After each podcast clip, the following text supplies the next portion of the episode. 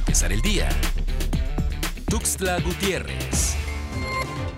Este día 7 de septiembre se cumplen cuatro años del sismo de 8.2 grados que sacudió el sureste mexicano y parte de Centroamérica. De acuerdo al gobierno federal, el sismo con epicentro en el Golfo de Tehuantepec generó destrucción y muerte. En Chiapas, el terremoto dejó 16 muertes y 192 personas heridas, además de 58.721 viviendas afectadas.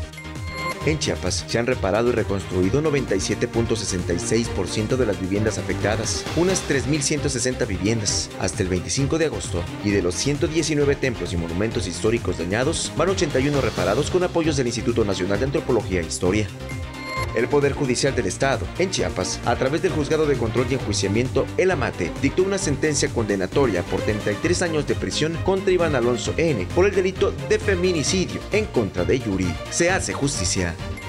La Fiscalía General del Estado, a través de la Fiscalía de Distrito Fronteriza Sierra, informó sobre el avance de las investigaciones en la ranchería Canalum, municipio de Comitán. Dio a conocer que en seguimiento a las diligencias dentro de la carpeta de investigación por el delito de homicidio, este lunes 6 de septiembre se localizaron cinco osamentas más, además de las tres ya encontradas el pasado 5 de septiembre.